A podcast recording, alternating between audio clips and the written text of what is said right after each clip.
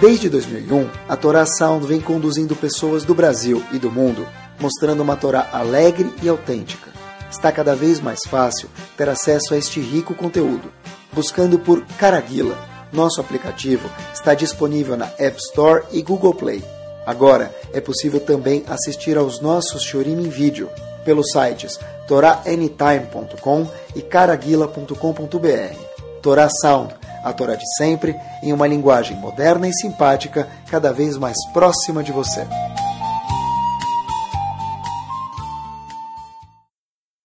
Muito boa noite, Bruhim Abaim. Sabe que outro dia eu estava passeando com minha filha, alguns dias atrás, ela falou para mim uma frase muito interessante. Falou, Aba, quem inventou as férias? Aí eu falei, ah, boa pergunta. Ela fez uma segunda pergunta, porém, falou, mas, Aba, na tua época também tinha férias? Eu falei, tinha férias. Tá bom? Pessoal, queria começar com vocês. Eu vi uma história que me chamou muita atenção. Vou contar um pedacinho da história para vocês e o resto da história eu conto daqui a pouquinho. Sabem que o meu sangue Halabi viu uma história racídica muito interessante. Vou contar para vocês uma história que eu vi.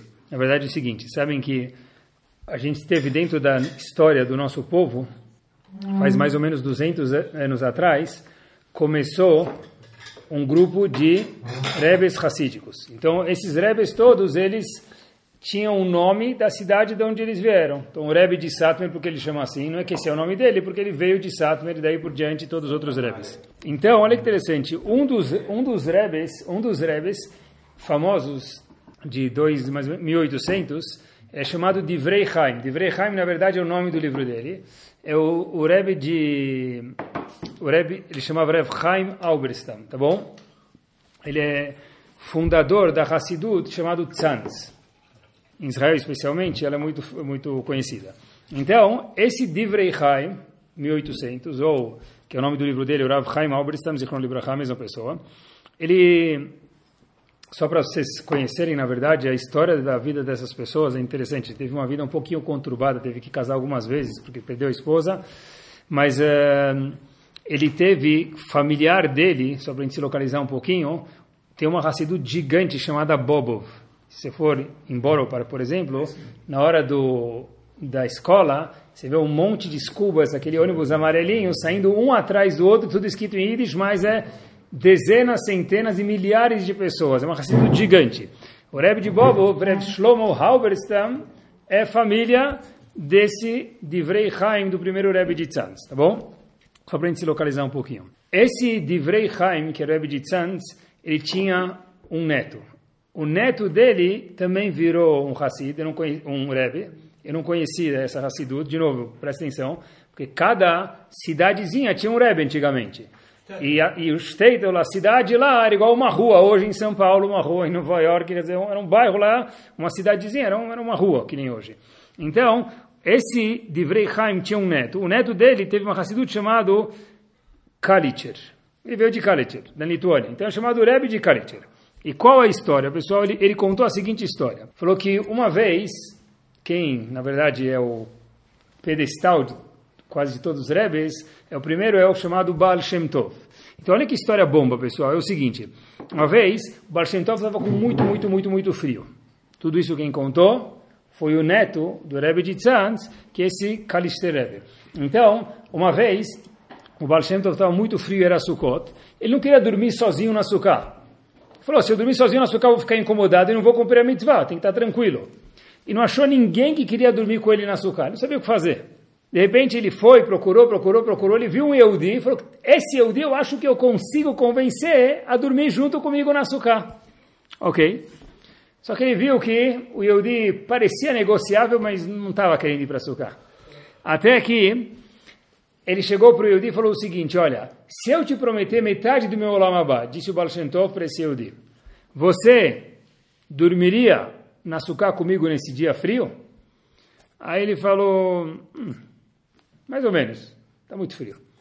Falou, e se, te, se eu te prometer a Shirut, disse o Baal Shem Tov para esse Hassid, você ficar rico. Aí ele falou, está melhorando, está melhorando. Continua a negociação que talvez eu vou.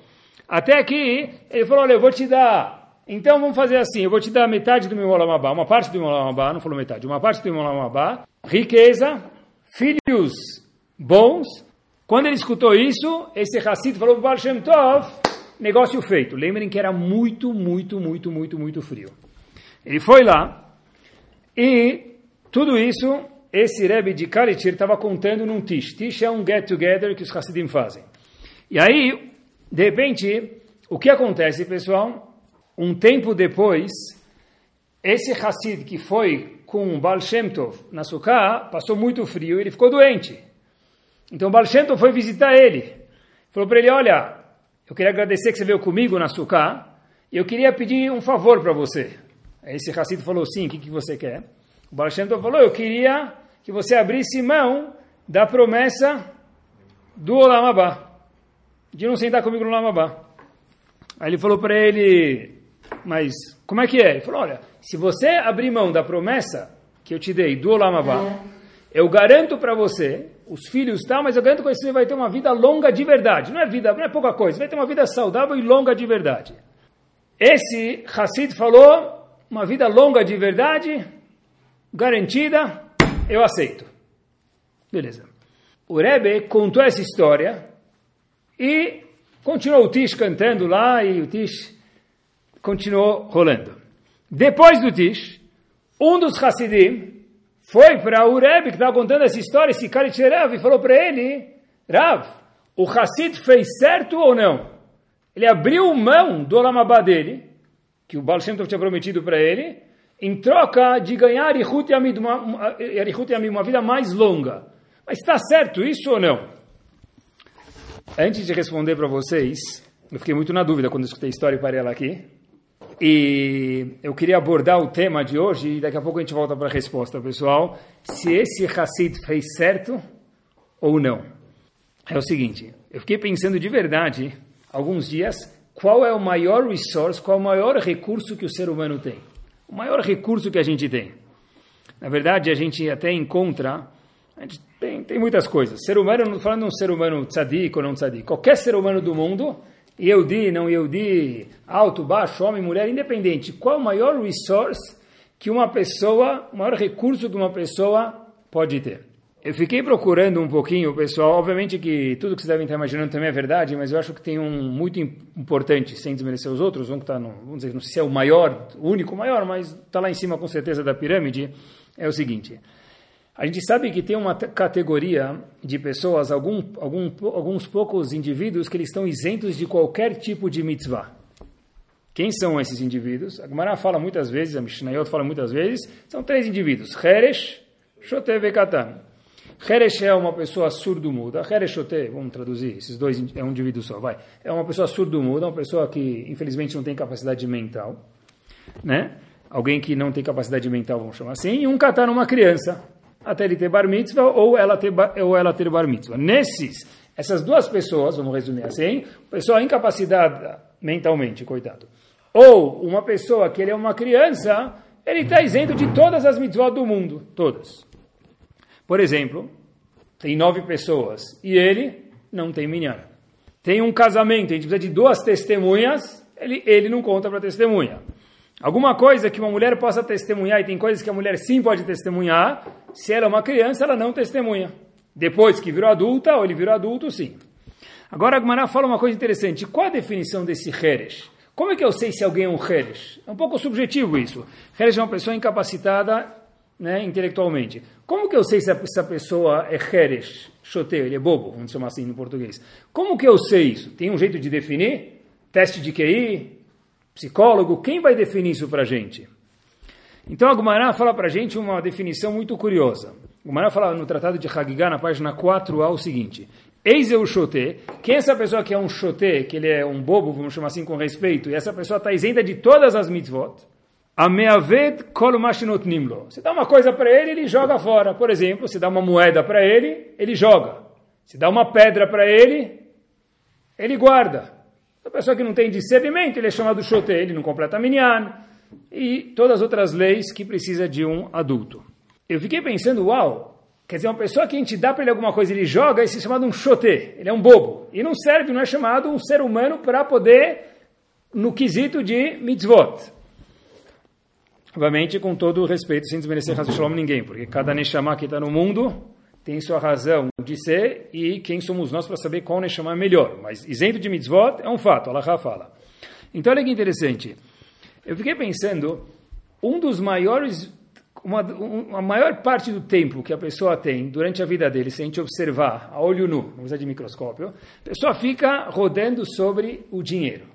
Né? Ele está, por exemplo, a pessoa está no trabalho, obviamente, está preocupado com o dinheiro. A gente espera, né? Se a pessoa escuta uma notícia no jornal, ele já escuta de alguma empresa, ele fala, opa, tem ações lá, ele já está ligado, se ele não tem, talvez ele vai querer ter, e comprar ou vender. Ele vai no CNIS, Shabbat, mesmo que não deveria ser assim, ele quer escutar alguma oportunidade de alguma coisa. Então a pessoa está sintonizada, porque, de verdade, make sense, né?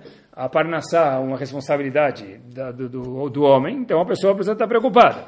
Então, grande parte do dia, se a gente olhar quantas mensagens a pessoa tem no celular dele, quantas tem a ver com a parnassá da pessoa, o sustento da pessoa, a gente vê que são muitas.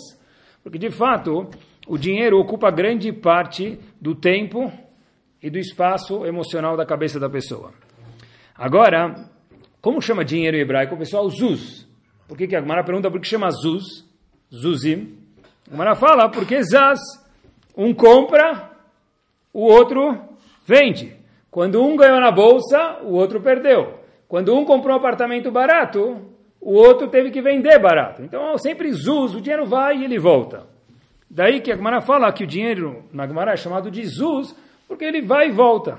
Agora, tem, de novo, o dinheiro ele é muito importante, mas tem outro resource que ele vai e nunca mais volta.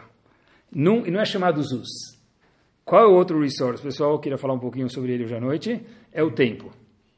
O tempo a gente dá menos importância, mas o tempo nunca mais volta. O cara fala, ah, puxa vida, alguém longe da gente, tá bom? Tinha tal negócio e eu perdi.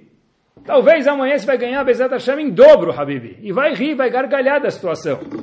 Mas o tempo, e a gente fica preocupado, mas o tempo que passa, não sei porquê, o ser humano, ele não se preocupa tanto. E o tempo nunca mais na vida volta. Um bebê, enquanto engatinhava, ele vai, Bezerra Hashem, começar a andar. E ele nunca mais voltar a engatinhar. Uma criança que gostava de andar de bicicleta, ele gosta de andar de bicicleta. Mas ele vai querer andar de moto, depois de carro, depois de, de, de, de foguete. Mas não vai mais andar de velotrol. O tempo nunca mais na vida volta. Talvez, se não é o resource, é um dos mais importantes que tem. E olhem que curioso, eu comecei a olhar para a Torá Kedoshá e vi uma coisa que me assustou de verdade para o bem. Olha que legal. A primeira mitzvah que foi dada ao povo Yehudi, a primeira mitzvah, como um grupo, é chamada Kiddush HaChodesh. O que é Kiddush HaChodesh? Todo Rosh Chodesh, a gente, dois testemunhos vão, de uma forma bem sucinta, eles falam, nós vimos a lua nascer, e hoje é o primeiro dia do mês. Então, conforme o testemunho dessas pessoas, a gente aceita eles e aí vão ter os Hagim, por exemplo. Sukkot é dia 15 do mês de Tishrei. Para ter dia 15 tem que ter primeiro dia 1. Quando que eu sei que é dia 1? Conforme o que do Shachodesh, quando proclamarem Rosh Chodesh. Isso depende de duas testemunhas. Se eles virem hoje, vai ser hoje, se não, vai ser amanhã. Olhem que interessante, essa foi a primeira mitzvah que Hashem deu para o povo Yehudi. O Sforno, que é um dos comentaristas do Humash, fala algo muito interessante. Fala, Mikan ve'eilach, a partir de hoje, que você recebeu a Torá, e o Achodashim shelachem, os meses dependem só de vocês, vão ser seus, povo Yehudi. Lasot bahem kirtzonechem, para você fazer, povo Yehudi, o que você quiser. Se você proclamar que hoje era Rosh vai ser hoje, senão vai ser amanhã. Isso muda quando vai ser Yom Kippur, quando vai ser Sukkot, quando vai ser Purim, todas as festas e todo o calendário judeu. Agora, eu fiquei pensando, quando eu, olhem, olhem que bomba, pessoal, que saiu daqui. Quando nós saímos do Egito, a gente entrou no Egito como escravos. E saímos como, como pessoas livres. Olhem que bomba, nunca tinha pensado assim, nunca tinha visto isso. Para mim, uma pessoa livre era uma pessoa que estava sem algema. Até hoje ou até alguns dias atrás, quando estava preparando algumas horas esse shiur. Mas a Torá fala para a gente, você saiu do Egito, Habib Hashem falou, vou te dar uma primeira mitzvah. A primeira mitzvah é que agora você domina o tempo. O que quer dizer isso? A tradução da palavra Bene Chorim, livre, de acordo com a Torá, com o qual que é? Você tem controle do tempo. Em contrapartida, quando você estava no Egito, o que, que você era? Escravo. E qual o problema de ser escravo? Em especial, que alguém manda no seu tempo. O farol falou, falava para a gente acorda, hoje três da manhã. Todo mundo tinha que acordar. Agora você vai trabalhar, todo mundo tinha que trabalhar. Agora você vai pescar, todo mundo ia pescar. Agora você vai andar de ponta cabeça. O faraó, ele controlava o tempo, o dia de cada um de nós. Ou seja, o problema de ser um escravo especial não é que eles estavam no Egito e não podiam ir para Miami para as férias. Eles não podiam sair do, da, da fronteira. A diferença entre um escravo e não é que um escravo não, assim que a Torá define para a gente a primeira mitzvah da Torá Kedoshá, um escravo é uma pessoa que não tem controle do tempo dele, está subjugado a alguém, e uma pessoa livre é uma pessoa que ele está com o tempo na mão dele. Essa é a definição da Torá de uma pessoa livre e um escravo. Para mim foi novidade, nunca tinha visto isso na minha vida. Ou seja, quando a Kadosh Baruch Hu falou para cada um de nós, você vai ter 120 anos de vida bem-vindos ao Bezat Hashem. Isso se traduz em 43 mil e 800 dias. Cada um desses dias nunca mais vai voltar. Esse é um resource, talvez, sem desmerecer o dinheiro, maior do que o dinheiro. Porque o dinheiro volta, Bezerra Hashem, e volta em dobro, em triplo, em milhares de vezes. O tempo, a maior pessoa do mundo, o maior sábio, o maior ignorante, independente de quem for, o tempo nunca mais volta na vida da pessoa. Inclusive, eu vi, tem um midrash curioso ele é trazido em alguns livros. Eu vi ele no Mirtav Melial e vi uma vez em nome do Rebbe de Ger, os dois fazem a mesma pergunta.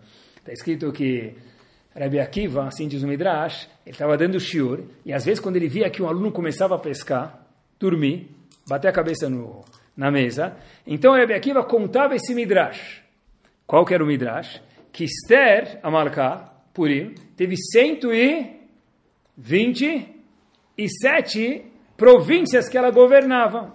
Assim diz o Midrash. E ela viveu 127 anos. Assim diz o Midrash. E aí Rabi Akiva, sempre que via os alunos dormindo, ele contava isso. Pessoal, eu se escutasse isso, provavelmente ia dormir mais fundo ainda. O cara está indo dormir, vou te contar uma coisa que vai te fazer acordar. O quê?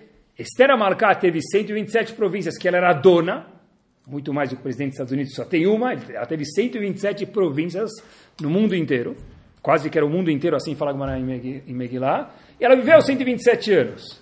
Então eu pergunto o Mirtav Milial e Rebbe Diguer em lugares diferentes, como isso fazia os alunos acordarem? Olha que interessante, ele falou o seguinte, olha, eles falam o seguinte, se você pegar 127 países que ela era, mandava sobre, Esther, uhum. e tinham 127 anos, provavelmente dá uma média de um país por ano que ela conquistou durante a vida, mesmo que ela não viveu no palácio, tudo isso, mas... Então, se a gente for ver quanto vale um mês, um mês provavelmente vale uma região já de um país. Um dia vale talvez uma cidade daquele um país. E um segundo vale talvez um bairro. Então, Rabi Akiva, quando viu os alunos dormindo, fala, Habibi, cada segundo de Esther Amalcá valia um bairro que ela ia conquistando. Porque o Midrash falou para a gente que ela viveu 127 anos e por isso ela conseguiu dominar, ter poder total sobre 127 países do mundo. Então, eu vou falar para eles: olha quanto vale cada minuto. Cada minuto vale milhões, muito mais do que milhões, porque milhões vão, são bem gastos e Bezat Hashem, Hashem manda de volta. O tempo da pessoa nunca mais volta. Não é à toa que um dos homens que mais revolucionou o mundo inteiro na história da Torá Kedoshá e no mundo mesmo foi Avram Avinu. Qual foi o louvor de Avram Avinu? Avram Avinu estava indo falecer e aí Hashem precisa fazer um espeto para Avram Avinu. Imagina falar palavras sobre Avram Avinu. O que já tem para falar sobre um homem desse? Falar que ele trouxe pessoas para a Torá, que ele difundiu o monoteísmo. Hashem resumiu toda a vida de Avram Avinu em poucas palavras, com respeito. Avraham Zaken Ba Bayamim. O resumo de Avram Avinu, olhem que bomba, é que é um homem que usou seu tempo. Só isso! Só isso nada, Habibi. Isso é a maior coisa do mundo. Alguém que usa o tempo dele da melhor forma possível, cada um com seu potencial, que mais Hashem pode pedir dessa pessoa? Esse é o maior louvor que tem. Usar o tempo de uma forma produtiva. Eu vi uma história para a gente ver como que pessoa pode transformar o tempo dele em algo eterno. A história verdadeira, o telefone toca na casa de, um, de uma família e o nome da família, só o nome que não é verdadeiro, tá? Então, nomes famosos aí no mundo, Rabinovitz, pegaram, então é um nome famoso, mas o nome da família não é verdadeiro, mas a história é 100% verdadeira. Então, eu vi no livro lá, colocaram Rabinovitz, eu vou repetir, mas a história é verdadeira, só o nome que não, mais uma vez. Então, Atzalá liga e fala, olha, tá tudo bem, como assim? Atzalá não liga no meio da noite para ninguém para falar que tá tudo bem, mas seu filho teve um acidente e ele se machucou um pouquinho. Então, os pais ficaram, obviamente, desesperados, e o que quer dizer que está tudo bem? Fizeram mil perguntas, mas o indivíduo da sala falou, por favor, né? Vem até o hospital. Eles foram para o hospital, correndo e assinaram a papelada que tinha lá para a responsabilidade do filho e tal. E aí o filho fez uma operação, que ele se machucou num acidente de carro. E aí o médico falou, olha, é muito importante para a recuperação do seu familiar, do seu filho, que vocês se mantenham calmos, porque se ele vê vocês calmos, ele vai ficar mais tranquilo, vai se recuperar melhor. Senão, ele tem, tende a não se recuperar tão bem. Ok, esse cara falou assim, o pai falou, como é que eu posso ficar calmo no momento que meu filho está numa cirurgia, eu nem vi o que aconteceu com ele, eu só entrei para assinar papelada, ele já está lá dentro. Então o pai desceu no hospital, e dentro de muitos hospitais tem uma sala de reza. Só que nesse hospital como em alguns outros tem, um pequeno, uma pequena sinagoga. Então o pai pegou, falou, uau, como eu vou ficar calmo aqui? Como eu vou conseguir ficar calmo? Então esse homem, pai da criança, abriu e falou, deixa eu ver o que David Amelech tem a me dizer. Ele abriu uma página aleatória do Tehillim, e ele abriu no Mismor Ein Gimel, 73 do Tehillim. Ele começou a ler o Mismor Ain Gimel 73, até que ele chega, ele conta no Pasuk Hav Gimel 23 desse mesmo perek, desse mesmo capítulo, e lá está escrito o seguinte, Vanitamid imach, Hashem, David Amelech contando, né, que eu, maiúsculo Hashem falando, estou sempre com você, David Amelech, Achasta beyad emini, segura na minha mão direita. Na hora que ele falou essa frase, o pai falou, uau, de verdade Hashem falando comigo, eu estou com você. Eu abri um pérec aleatório, olha, olha o passo que eu estou lendo. Eu estou com você, Hashem dizendo, segura na minha mão direita. Esse homem, queridos, encalhou, no bom sentido, naquele passuco, e ele conta que ele ficou repetindo aquele passuco na frente do Arona Kodesh, daquele pequeno Arona Kodesh, no hospital, durante uma hora, o mesmo passuco. Ve'anita midimach. Eu estou com você. Arrasta beyad emini, segura na minha mão direita. E repetiu uma vez, duas vezes, dez vezes, vinte vezes.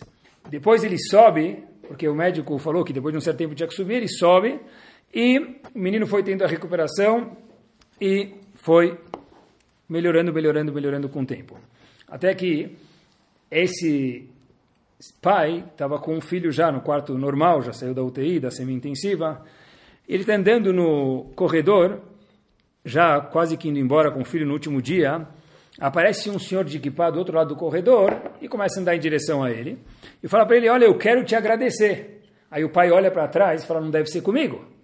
Aí esse senhor fala para o pai da criança: fala, Eu quero te agradecer. Ele fala assim: é, Acho que você está se confundindo, desculpa, eu estou cuidando aqui do meu filho que chegou aqui faz duas semanas, não, tenho que me agradecer. Eu tenho que agradecer a Shem, que o filho ficou bom, mas você não tem que me agradecer a nada. Ele falou: Olha, deixa eu te contar uma coisa. eu estou no hospital aqui também faz umas duas semanas. E eu estava com um problema, eu estava com um futuro bastante duvidoso. Eu estava muito, muito, muito, muito chateado. Não sabia mais o que fazer da minha vida, os médicos não estavam dando nenhuma perspectiva boa para mim. Teve um dia que eu entrei aqui na sinagoga aqui desse hospital. E eu cheguei lá, e para o meu susto, eu quase desmaiei, eu vi que tinha uma pessoa dentro da sinagoga, porque normalmente esses lugares são vazios, né? Entrei na sinagoga e tinha uma pessoa lá apoiada no Arona Kodesh. Falei, não pode ser verdade. Eu fiquei quieto atrás, olhando assim, e eu vi essa pessoa repetindo o mesmo passuco, o mesmo verso. Eu fui procurar o passuco, fui ver o que estava falando. Uau! Eu realizei para mim mesmo que tinha um Yehudi lá, falando um passuco, que eu não era o único Yehudi naquela situação, e tem mais algum na mesma situação, e você estava falando algum passuco que Hashem está segurando na mão direita, segura na mão direita de Hashem eu vi que eu não estava sozinho. Naquela mesma noite, eu voltei para o quarto e falei para minha esposa do hospital, olha, puxa vida, eu vi uma pessoa sincera, nós precisamos fazer alguma mudança na nossa vida. É um sinal de Hashem isso. É impossível que eu vim para um hospital e vi justo isso nesse mesmo momento que eu entrei lá. Eu voltei para casa e fiz algumas mudanças. E eu queria te contar que essa kippah que você vê hoje na minha cabeça é fruto de há duas semanas atrás eu ter visto a sua sinceridade lá embaixo no Arona Kodesh, no, no, na sinagoga aqui desse hospital. Isso é transformar um minuto em eternidade. Quando a gente usa um minuto bem usado, pessoal, com a ajuda de Akadosh Baruch Hu, em situações, Bezat Hashem, agradáveis, e a gente impacta outras pessoas, mesmo se não impactar mais, quando impacta ainda mais, a gente, quando muda alguém, transformou aquilo em eternidade. O Yehudi tem o poder de controlar o tempo, se ele quiser ser Ben Horin, livre, essa é a definição de uma pessoa livre, e transformar um minuto em não um ano, não em cem anos, não em mil anos, em eternidade, pessoal. Não é à toa que o nosso povo é chamado Am Anetzach, povo eterno. Fiquei pensando, por que o nosso povo é chamado povo eterno? Só porque ele vive em situações adversas e está aqui até hoje, eu acho que é muito mais do que isso. Porque nós conseguimos pegar minutos e transformar isso em horas, anos, séculos e eternidade. Olha que interessante quanto vale um minuto de acordo com a Laha. Olha quanto é Kadosh o tempo dentro do, da Torá Kedoshá. A Gemara em Barachot, que o Dafiomi acabou de passar, fala para gente que a gente não lê todos os dias Parashat Balak. Só leio Parashat Balak quando? Quando é semana de Parashat Balak. Mas, a Gemara conta para a gente que nós deveríamos ler um, um tomo de Parashat Balak todos os dias na reza. Todos os dias, igual a gente faz Shema ele faz Baruch Shema, deve fazer todos os dias Parashat Balak. Pergunta a Gemara, então, se é tão importante fazer Parashat Balak por alguma razão que a Gemara lá traz, por que então a gente não lê Parashat Balak todos os dias na reza? Não é parte do Sidur? Zagmará, tircha de tzibura. Já é demais. A reza vai demorar muito. Como assim vai demorar muito? É importante. Sim, é importante, mas não tanto para demorar tanto. Por quê? Porque o tempo de um Yehudi, ele vale mais do que ouro, não ouro. Por isso que Shabbat se lê sete aliot, e dia de semana se lê três aliot e não pode se ler quatro aliot. Por quê? Eu quero adicionar mais uma aliá. Vai ficar querendo. Por quê? Porque segunda e quinta, diz Agmará para a gente, são dias que as pessoas precisam trabalhar. Mas mais uma aliá são mais dois minutos. Sabe quanto vale dois minutos? Por isso que é proibido adicionar uma quarta aliá na segunda ou na quinta, por exemplo. Isso é chamado tirha de tzibura. É isso mesmo. Quando a gente vai num casamento e tem 45 minutos de tolerância, é isso mesmo, espetacular mais de 45 minutos de tolerância, é tirchá de tzibura. É isso mesmo. Isso mesmo. Inclusive, pessoal, esperar um Rav para recomeçar a Hazará da. Por exemplo, terminaram a Midah, a gente tem o costume de esperar o Rav para começar a Hazará, a repetição da Midah. Por que, que se pode fazer isso? A única razão que a gente pode esperar o Rav, sabe por quê? Porque está escrito na Alaha. O Kafahaim traz que a gente costuma por respeito esperar o Av Bedin, o chefe do Bedin, ou sei lá, o Rav da sinagoga, quem for. Por quê? Ah, mas e o tempo das pessoas? Diz o Kavachaim, assume-se que as pessoas, mochalim al kevodam, abrem mão em respeito ao Rav. Se não fosse por isso, seria proibido em respeito ao tempo do Kahal da congregação. Por isso, ainda assim traz o Kavachaim, o Rav, quando está rezando lá na frente, tem que ser, não pode demorar tanto. Porque não está escrito que ele precisa pular palavras e terminar me dá junto com t Fórmula 1. Mas ele não pode demorar muito. Por quê? Porque está escrito que Rabi Akiva, quando rezava 100 minyan, demorava muito. Quando Rabi Akiva rezava no Betacneset, ele era mekatzer. Por quê? Porque ele sabia que as pessoas estavam esperando ele para recomeçar a Hazará. E ele falou, olha, não, o tempo das pessoas é santo. Mais do que o dinheiro, porque o dinheiro volta e o tempo nunca mais volta. Eu fiquei pensando se o tempo é tão valioso, pessoal, e a gente cons consegue transformar minutos em eternidade, eu queria contar para vocês o que, que é parte do nosso povo, o que, que tem dentro do sangue de cada um de nós que está escutando o Shur. Minha filha me contou anteontem essa história, eu chorei quando escutei de verdade. Se alguém entender a história, não é porque a história é comovente, mas tenta viver a história, queridos. Espero que a Hashem dê a chance de eu transmitir ela direto para vocês, de uma forma sensata um casal de russos que mora, morou em Israel durante muitos anos.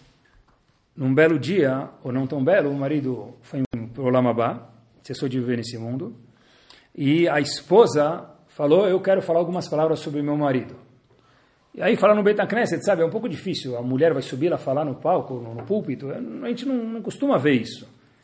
Mas o Rav falou, puxa vida, aqui a gente não está falando de uma mulher, a gente está falando da mãe, a, da esposa, melhor dizendo, do falecido, tem que ter respeito com os sentimentos dela. Então, essa mulher subiu no púlpito e falou as seguintes palavras, olha, todos vocês sabem que a gente morou na Rússia e morou algumas dezenas de anos em Israel. Todo mundo sabe que a gente não teve filhos. Vocês devem estar imaginando que a razão é alguma incompatibilidade entre eu e meu marido, ou entre meu marido e eu, falecido. Eu queria contar para vocês uma coisa curta que eu acho que isso resume meu marido.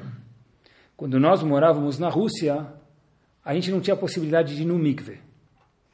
E a única razão que nós não temos filhos é porque meu marido nunca tocou o dedo em mim durante dezenas de anos que nós morávamos na Rússia, porque não tinha como eu ir no mikve. E quando eu cheguei aqui em Israel, eu já era um pouco mais de idade, e meu marido também, e por essa razão nós nunca tivemos filhos. E desceu do púlpito. Uau! Isso é Amanetzach, pessoal. Isso é transformar uma vida e uma eternidade. Um homem e uma mulher casados 100% de acordo com o Allah, no mesmo quarto, na mesma casa, com as portas trancadas, meu marido nunca tocou em mim porque não tinha mikve. Não é um dia que ele foi passar fim de semana em Paris. Não tinha como ir no mikve. Era Rússia comunista, não podia ir. Meu marido nunca tocou em mim. Uau, que esped. Que esped de Am Anetzach, de povo eterno. E falando em tempo, eu fiquei pensando bastante, eu queria conduzir a fase do shiur final aqui, a gente está falando de tempo hoje, queridos, que a definição de liberdade é controlar o tempo e definição de escravidão, como a gente mencionou no começo do shiur, é que do Shahodesh, que antes o faraó controlava o tempo e depois o tempo foi dado nas nossas mãos, é isso que define a saída do Egito, muito mais do que tudo, assim diz os forno para a gente, como mencionei para vocês anteriormente, fiquei pensando, a nossa geração tem a maior brachá do mundo. Eu lembro que para fazer passaporte, alguns anos atrás, quando eu era pequeno, ou você ficava na fila às 5 da manhã, ou um pouco antes ainda, ou, se você tinha sorte, você deixava alguém na fila, pagava para ele, trocava de lugar com ele e ficava mais algumas horas para fazer o passaporte. Hoje em dia, para fazer o passaporte, você agenda 9h15, chega lá 9h10, 9h15, vai fazer o passaporte e vai e volta. Tem um pouco de fila? Talvez tenha, mas muito menos do que antes. Não sei que você vai, talvez, já, logo antes das férias, é um pouco pior, mas faz no visto, mesma coisa. Fila no banco? Como assim, banco? Só se for da praça. Quem vai no banco hoje em dia? Banco? É tudo online. Quem mais vai no banco? Se a gente perguntar, faça um teste em casa, para as esposas, em qual agência ou em qual banco vocês têm conta, talvez elas nem sabem, porque nunca foram no banco. De fato, quem vai no banco hoje em dia? Né? alguém precisa mandar uma carta para alguém. Como assim carta? Meu amigo, em 12 segundos você escreve alguma coisa, aperta send. Não aperta send, desculpa, você clica num botão virtual e a mensagem chegou aonde precisa chegar. Ninguém vai no correio retirar nada, mas hoje em dia o correio vem até a gente quando é que tem correio, não é? Carro, a gente está na geração Tesla. Para com isso, carro. Eu tenho certeza que os nossos netos, ou um pouquinho mais para frente, com certeza, vão falar para você, vovô ou Dido, bisavô, é verdade que quando você ia para a escola você tinha motorista, tua mãe dirigia o teu carro, ou teu pai dirigia o teu carro? Você falou, ele por quê? Fala, como assim, por quê? Porque hoje em dia tem o Tesla, você anda, né? E aí ele dirige, ou qualquer outro modelo que apareça por aí daqui a pouco, que ele dirige sozinho sem motorista, né? Eu sempre pensava, quando era pequeno, que a geração Jetsons, lembram? Lembram Jetsons? Lembram do George? Não, né? como chamava o filho? O filho, Elroy, né? Tinha, é, e tinha aquele, e tinha o, o patrão, né? Mr. Spacely, né? Bom, então, babá eletrônica, é isso mesmo. Eu sempre achava que a geração Jetsons, meus queridos, ela era algo completamente utópico. É verdade.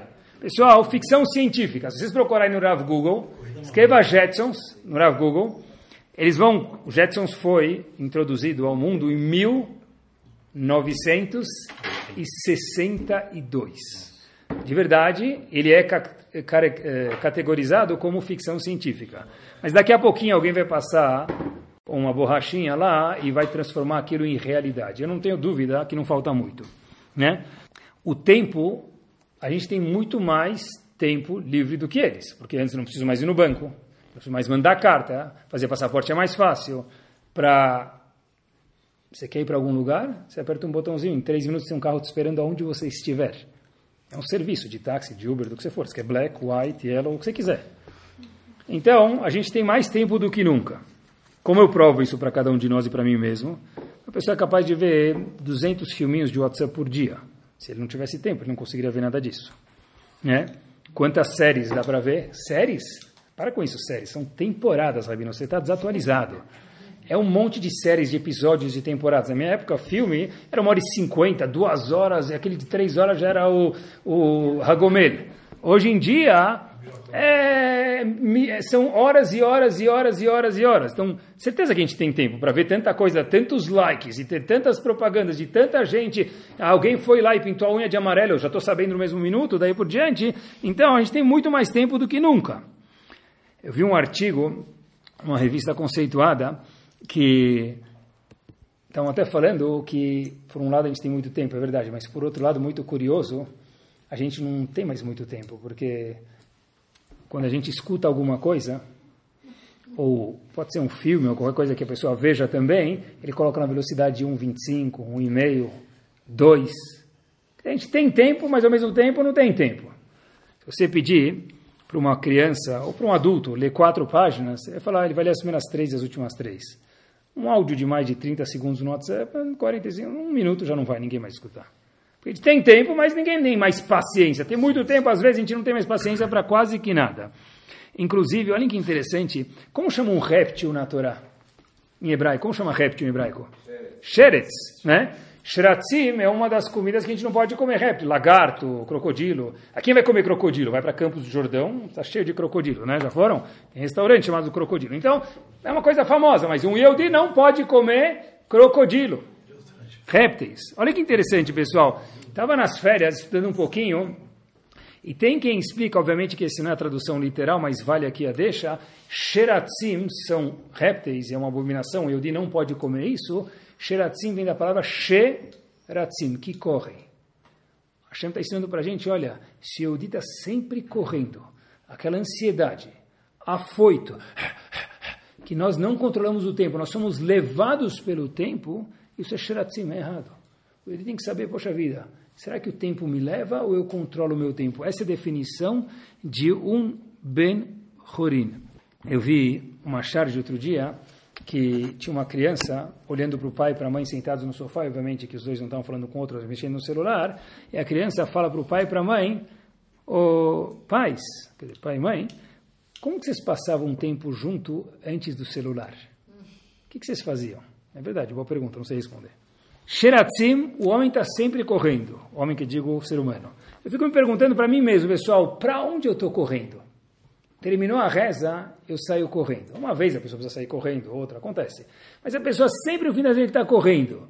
Eu estou correndo para minha Parnassá. Quem falou que minha Parnassá está mais lá, saindo 30 segundos antes, do que eu ter ficado escutando mais um Kadish e talvez minha Parnassá venha em triplo? Aonde eu estou correndo? Quem controla o meu tempo? Quem manda em mim?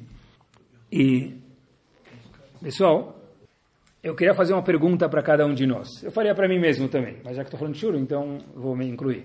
Quem de nós alguma vez levou o jornal Estado de São Paulo, Folha de São Paulo, o Globo, New York Times, onde a pessoa estiver escutando, o Shiro, tanto faz, para a sinagoga e leu, abriu ele e leu na sinagoga? Alguém, já viu alguém fazendo isso? Não. Mas, pessoal, olhem o que, que a geração fez com a gente. É um teste difícil mesmo. Hoje em dia, quem não faz isso? Quem é o gadolador do mundo não interessa quanto ele estuda por dia. Que pode testemunhar sobre si mesmo, eu nunca mexi no celular durante a tefilá. Difícil isso. Quem controla o meu tempo? Quem manda no meu tempo? Se eu não consigo, pessoal, estou falando comigo mesmo e que sou eco. Se eu não consigo, pessoal, ficar na hora da Hazara, sem mexer no meu, que for lá, qualquer programa que eu tenha lá, qualquer WhatsApp, qualquer, qualquer coisa que seja, pessoal. Então, de novo, pessoal, é uma coisa que virou um vício. Tudo que eu não consigo ficar sem fazer, cientificamente falando, isso é um vício. Se toda vez eu chego em casa, preciso dar um chute na porta, eu sou viciado em chutar a porta. É um vício. Se eu for num psicólogo, num psiquiatra, ele vai falar, você é viciado. Ah, é tão grave chutar a porta? Pessoal, nós estamos vivendo num mundo que nós precisamos da tecnologia, indiscutível, ela é muito importante, no question, mas é necessário sempre fazer um apanhado de como que eu estou entrando nisso. Louco? Anda na rua e vê as pessoas.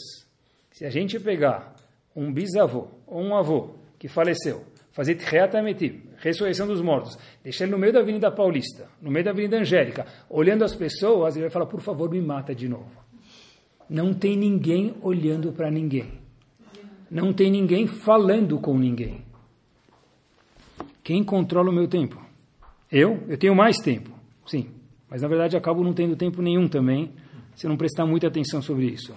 Eu tenho que ter tudo visualizado no mesmo minuto. Eu tenho que ter cada post do Instagram ou do Facebook ou de qualquer outra coisa, pessoal, agora Hashem eu não tenho, mas visto. Eu preciso descobrir quem ficou noivo e noiva antes do noivo e da noiva, que não é difícil mais hoje em dia. Mabruco, pelo quê? Você ficou noivo? Ah, sério, não sabia. Ah, é verdade, estou ficando agora. Tá? Não estou exagerando, realidade. Realidade. Não é? Então, pessoal, presta atenção. Às vezes eu fico imaginando comigo mesmo, por exemplo, pessoal, vou aproveitar, deixa me permitam com todo carinho. Como que é possível, não somente aqui, em qualquer lugar estou falando, como que eu posso estar num shiur usando o celular? Eu virei um viciado. Eu estou falando daqui, estou na sinagoga, pronto, quando não é Shabbat. Como assim? Eu preciso me controlar. Quem manda em quem? Quem serve quem? Eu preciso do celular indiscutível. Mas presta atenção, para ele me servir ou para eu servir ele? Se alguém chegar para algum de nós e falar, olha, eu vou te vender um carro. O único problema é que você tem que passar de uma semana, um dia na concessionária. Eu não falei seis, falei um. Ninguém vai comprar esse carro. Vai falar o quê, meu Habibi? O carro vem a me servir ou estou servindo ele? Pessoal, pergunta difícil de ser respondida. Quem serve quem? O celular me serve, a tecnologia me serve ou eu sirvo ele? Depois eu peço para os meus filhos, oh, não mexe. Como assim não mexe? Como assim não mexe? Tem momentos que eu não mexo, fora aqueles, aquelas horas que eu estou dormindo e ele está ligado e cada vez que tem, eu faço assim. Pessoal, no mundo da psicologia hoje e da medicina hoje, existe algo chamado nomofobia. O que quer dizer isso? São pessoas, é uma doença caracterizada, que a pessoa não consegue ficar um minuto sem o celular dele por perto. Nomofobia. Tem outra coisa muito interessante da nossa geração, chamada... É para ficar um minuto sem celular, ele já está mexendo. Tem outra coisa chamada, pessoal, olha que interessante, estou brincando. Só no bom humor. Se, pessoal, presta atenção. Selucinação. O que quer dizer isso, pessoal? Isso é um, é um problema científico, uma doença que é uma alucinação que a pessoa acha que o telefone dele tocou, ou ele recebeu alguma mensagem, ele olha e não tem nada e ninguém ligou para ele. Isso é uma doença pessoal que nossa geração se alucinação, tá bom? É o seguinte, será que a gente consegue, queridos, em algum momento ficar sozinho? A pessoa não sabe mais ficar, não sozinho, consigo mesmo. Se eu estou meu, sem o meu celular por perto, é incrível. Terminou a Hazará da Tfilá. O que a pessoa faz? Mas são 30 segundos, eu não consigo ficar sozinho. Fica com você mesmo, não fica sozinho. Fica com a Hashem, no elevador. Já viu mil vezes a mensagem. Relaxa. Pronto. É isso mesmo. Antigamente, quando estava com jovens, eles perguntavam talvez quantas estrelas tem um hotel. Hoje em dia eles perguntam quanto rápido é o Wi-Fi do hotel. Who cares quantas estrelas tem? Tem Wi-Fi? É rápido. Essa é a nossa geração. Mas ainda assim eu preciso de vez em quando falar, uau, quanto ela me serve quanto eu sirvo ela. Quem manda em quem? Eu fico pensando, será que ter tudo na hora, no mesmo momento, é um teste de geração? Por isso que a gente está conversando. Não é nada grave, mas a gente precisa estar tá ciente disso para melhorar cada vez um pouquinho mais. Será que isso não traz um pouco de frieza e apatia, pessoal? Eu queria contar para vocês uma coisa que eu, eu acabou de mudar o meu dia. Eu cheguei em casa, contei para os meus filhos e para minha esposa em momentos diferentes naquele mesmo dia. Sabem que Rav Israel Misalant, o famoso mestre do Mussar, 1800, viveu na época de 1800, ele conta que como que começou esse movimento de Mussar, de ética, de Midot, de trabalhar as características do Yehudi. Ele conta que Rav Israel Salant morou em São Petersburgo. Ele conta que num casamento que ele estava presente, o noivo era o sapateiro. E no público, os convidados, um dos convidados falou para o noivo em algum momento, no casamento, falou, olha, o meu sapato está descolando, será que eu posso passar amanhã, depois do casamento, para colar ele de novo? Quando Rav Israel Salant estava naquele casamento, ele percebeu isso e falou, olha, a geração não pode mais continuar assim. Foi daí que a história conta que esse grande homem, que é um gigante, criou o movimento de Mussar, de ética, de comportamento, de trabalhar as midot. Eu, pessoal, fico questionando para mim mesmo, será que a gente não está voltando no mesmo ponto? Por que eu falo isso para vocês? Faz poucos dias atrás eu estava em algum Beta Knesset, e aí eu entrei no Beta Knesset, eu estava sentado, e tinha uma pessoa atrás, estudando Gumará, antes de começar a reza. Uau, que bonito, era muito cedo a reza, a pessoa estava estudando lá ainda antes, falei, uau, que lindo. E continuou rezando, e no fim da reza essa pessoa levanta para arrecadar fundos, e para ela dar cada passo demorou mais ou menos uns 6, 7 segundos. Cada passo. Pessoa tinha uma tremedeira no pé e não conseguia andar direito. Essa pessoa foi, tinha 20, 30 pessoas no milhar, era muito cedo. Era... Então essa pessoa foi e começou a pedir para um, passou e um deu, podia dar, outro deu, podia dar, e na verdade tinha 20 pessoas. Ninguém sabia que essa pessoa ia vir lá, então cada um foi dando. Na volta, essa pessoa indo chegar no caminho dele, essa pessoa pegou e soltou o dinheiro no chão. Caiu o dinheiro, mas jogou, não caiu, essa pessoa jogou. Aí, uma das pessoas que estava lá presente até falou, olha, vamos ajudar, e pegou o dinheiro de volta, até que outro retrucou para ele, foi ele que jogou, deixa aí. Como assim deixa aí? Pessoa que não consegue andar, que veio de longe, que está triste, como assim deixa aí? Se Rav Israel Missan tivesse aqui, ele ia falar, uau, rezando com minyan, de tefilin, que kadosh, mas espera aí, e o homem do seu lado, que frieza, ah, mas tem muito shlichim, mas presta atenção. É um homem que não consegue andar. Se ele veio de duas esquinas de lá, que foi o caso que eu perguntei para ele, andando, para chegar às 5 da manhã na sinagoga, que era o Minyan, queridos, ele andou pelo menos meia hora. E aí, eu estava presente na sinagoga, falei para ele, uau, da onde você é? Comecei a contar a história dele, ele falou assim para mim, olha, na verdade eu não joguei o dinheiro porque era pouco dinheiro, porque eu vi que tinha 20 pessoas aqui e ninguém sabia que ia vir. Falou, dos 20 participantes que estavam aqui, Todo mundo me deu alguma coisa. Eu falei, então por que você ficou chateado? Você jogou dinheiro no chão? Ele falou o seguinte, olha, sabe por que eu joguei? Porque nenhuma das pessoas que deu dinheiro olhou na minha cara. Ninguém. Eu preciso do dinheiro, eu preciso infelizmente, não queria precisar. Mas eu preciso também que me tratem como gente. E esse senhor, muito educado, tremendo, com olhos lacrimejando, começou a chorar. Eu falei para mim mesmo, uau, geração smartphone, espetacular mas tem algumas coisas que a gente precisa tomar algumas vacinas e colocar alguns band-aids. Quanto frio eu sou. Antigamente, quando a gente escutava de alguém que se machucou alguma coisa, a gente ficava comovido. Hoje em dia, você abre as notícias, um se machucou, são 200 se machucaram. 300, avião cai. Ah, óbvio que avião cai, tá? Pula, essa aqui todo mundo já sabe. Pessoal, a gente nem olha mais para quem está na nossa frente. Ele falou, não é pelo dinheiro, ninguém olhou para minha cara. Falei para mim, uau, falei, uau, que mensagem eu tomei. Eu voltei para casa, falei, uau, Hashem, o que, que aconteceu comigo? Falei, você tem razão, eu preciso mudar. O que, que o tempo fez com a gente, pessoal? Não existe. Ah, mas meu macer já está full. Diz o Rambam, não tem problema.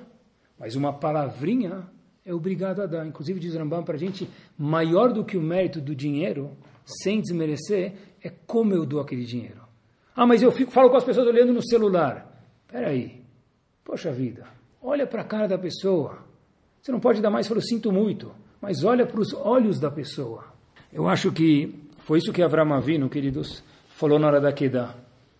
Quando Hashem chamou Avram Avinu, Avram Avinu falou, Hinene, eu estou aqui. Eu nunca entendi isso. Óbvio que você está aqui. Avram Avinu falou uma das coisas com o século 21, eu estou aqui estar aqui agora olhando para você, estar aqui com você, não pensando no post do Instagram, não no like do Facebook, não alguma coisa assim. Uau, isso é Rinene. E precisa ser um homem grande para estar aqui agora conversando com alguém. Alguém fala, posso te pedir um conselho? Pode, eu estou ouvindo, vai falando que eu estou ouvindo. Como assim? Você não está me ouvindo, você está me escutando com o ouvido igual o cavalo escuta. Um ser humano escuta com olhos também. É isso mesmo. Olha que o Gaon de Vilna fala, pessoal, terminando, olha que espetacular. O Gaon de Vilna costumava dizer, quando eu vi isso, mudou minha vida, olha, estude o que você estiver estudando como se tivesse só uma pessoa no mundo. Pega aquela um Dav de Gumará que você está estudando como se tivesse só uma página de Gumará no mundo, disso o Gaon Vilna. E como se fosse a sua única hora de estudo. Pessoal, é o que chama aí no mundo de qualidade de, de tempo, não quantidade, a qualidade. Quanto eu consigo ficar desligado, pessoal? Quanto eu consigo fazer três, quatro funções ao mesmo tempo? Ninguém consegue. Poucos são que conseguem escrever com uma mão e tocar piano com a outra. Relações interpessoais e também vírgula com a Kadosh Baruch Hu, não dá para fazer duas coisas ao mesmo tempo. Eu tenho que me desligar para poder me ligar com ele. Hashem, com ele, meu marido, com ela, minha esposa. Uma lição de casa que eu falo para mim mesmo, quando eu saio andar com minha esposa, nem eu nem ela, ninguém leva o celular. E se, poxa vida, se meu pai e minha mãe, saíram sem celular, e se a vida continuou e a família continuou, Hashem vai ajudar aqui no mérito da Misirut Nefesh, se não levar o celular não vai acontecer nada. E se, como assim? E se meu casamento não continuar? Por que eu não faço essa pergunta? Como que eu vou andar com ela no celular na mão? Eu estou com ela, eu estou com o celular. Nem sei, de repente eu olho, ela nem está mais lá, eu nem percebi, porque eu estou no celular. Ou vice-versa. Vai andar com o marido, deixa o celular no carro, deixa em casa. Vai conversar com o amigo, desliga aquela porcaria. Fala, olha, agora não, porque você me serve e não eu te sirvo. Que Bezat Hashem a gente possa ser Ben Horim.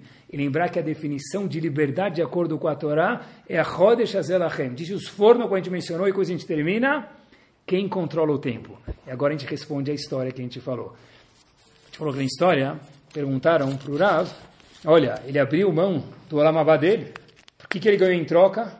Arihut Yamim, uma vida mais longa ainda. Mas ele perdeu o Olamabá dele.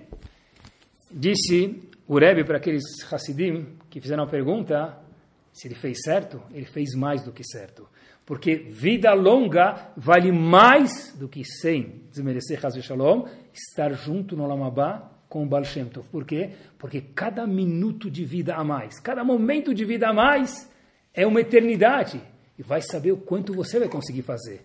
Então ele fez muito bem o Hassid de abrir mão de estar no Lamabá com o Baal Shem Tov para ter Arihut Yamim. Que Bezat Hashem a gente tem Arihut Yamim não só em tempos, quando a gente vai no hospital lá fazer um exame de sangue, coisa de rotina, a gente vê, você tem tantos dias, tantos anos, tantos meses, que a gente possa ser Zaken Baba Yamim, usar isso, e que a, a, tecnologia nos sirva, e que nós não venhamos a servir ela.